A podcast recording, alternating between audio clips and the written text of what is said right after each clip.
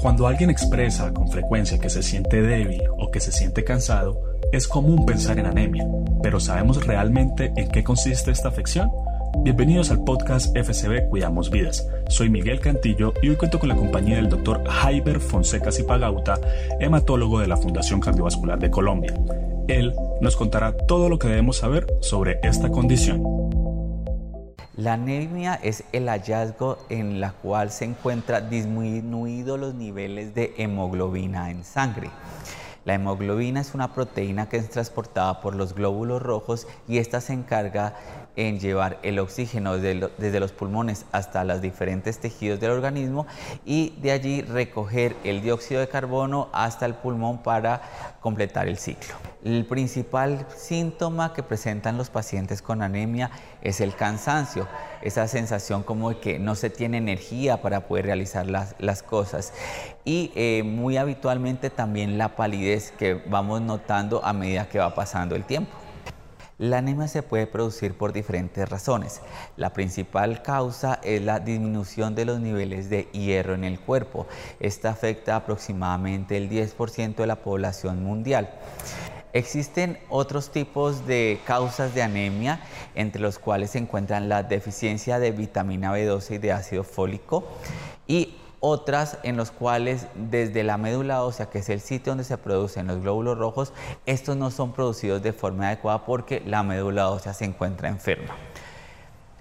Otras causas de las anemias son los trastornos crónicos, la inflamación, por ejemplo, los pacientes que tienen enfermedades renales, estos también pueden padecer de esta patología.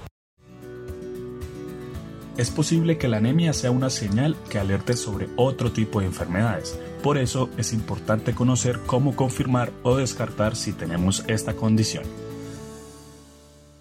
El examen que utilizamos para poder determinar los niveles de hemoglobina es el hemograma. Allí se nos reflejan cómo están los niveles de los glóbulos rojos y allí podemos determinar si una, persona padece o no padece de anemia. La anemia como tal se puede presentar de forma concomitante con otras enfermedades. Por ejemplo, las personas que tienen enfermedades del riñón también pueden presentar anemia. Las personas que tienen enfermedades inflamatorias como las reumatológicas también pueden presentar anemia. Por lo cual no es solamente eh, decir la persona tiene anemia, sino buscar cuál es la causa de la anemia. Si se trata la causa principal, se puede controlar la anemia, aunque esto no, siempre ocurre. Otra de las cosas que son importantes tener en cuenta es que eh, no todas las anemias son adquiridas, como en el caso de cuando hay deficiencia de los micronutrientes. Algunas personas tienen anemias eh, porque su médula ósea no produce bien los glóbulos rojos ya que hay daños en las cadenas de globina. En nuestra población colombiana, por ejemplo, tenemos las talasemias que son una causa de anemia.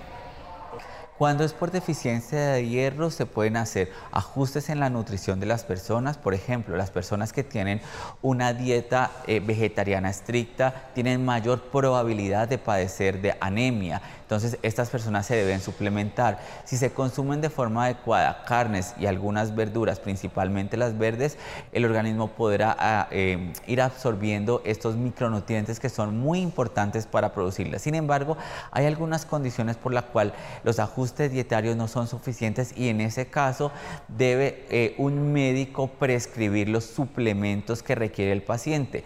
No se aconseja que las personas se automediquen ya que todos los medicamentos pueden tener efectos secundarios. Algunos pacientes, por ejemplo, no, toleran de forma adecuada la administración de hierro oral y esto les puede generar gastritis y en esos casos se pueden utilizar vías parenterales, es decir, administración por vía endovenosa del hierro para intentar corregir este déficit de hierro en el cuerpo. Eh, algunas veces, por ejemplo, los pacientes que tienen eh, alteraciones en la absorción de, la vitamina B12 requieren la administración de cianocobalamina o de complejo B y este se hace por vía intramuscular para que se recupere la persona de la anemia. Entonces siempre es importante mirar la causa para poder plantear el adecuado tratamiento. Cuidamos Vidas es una realidad con el apoyo de la doctora Carolina Centeno, Oscar Pérez, John Antolines y el equipo de mercadeo FCB. Para más información, visita nuestra página web www.fcb.org. No olvides compartir nuestro contenido y la vida con quienes más quieres. Hasta pronto. Cuidamos vidas.